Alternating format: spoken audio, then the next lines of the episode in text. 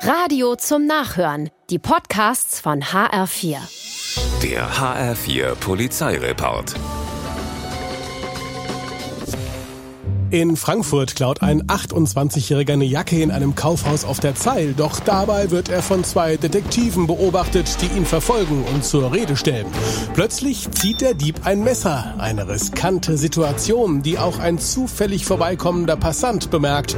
Jetzt zückt der auch was. Tierabwehrspray. Und davon verpasst er dem Dieb eine ordentliche Ladung.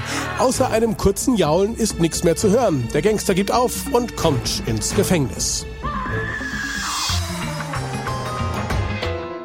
Rote Ampel am Mülheimer Rathaus. Gegen 20.30 Uhr steht hier ein Mann mit seinem Wagen, als er plötzlich aus dem Nachbarauto angesprochen wird. Hier, Lust auf ein Rennen?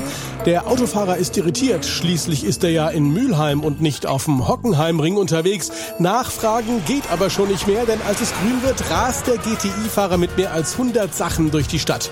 Ein Spinner, denkt sich der Autofahrer und ruft die Polizei. Unterdessen verfolgt er den Raser, der mit 160 Sachen in Richtung Hanau brettert. In Steinheim wird er schließlich gestoppt. Auto und Führerschein werden sichergestellt. Der Spinner wird so schnell wohl nicht wieder auf die Straße kommen.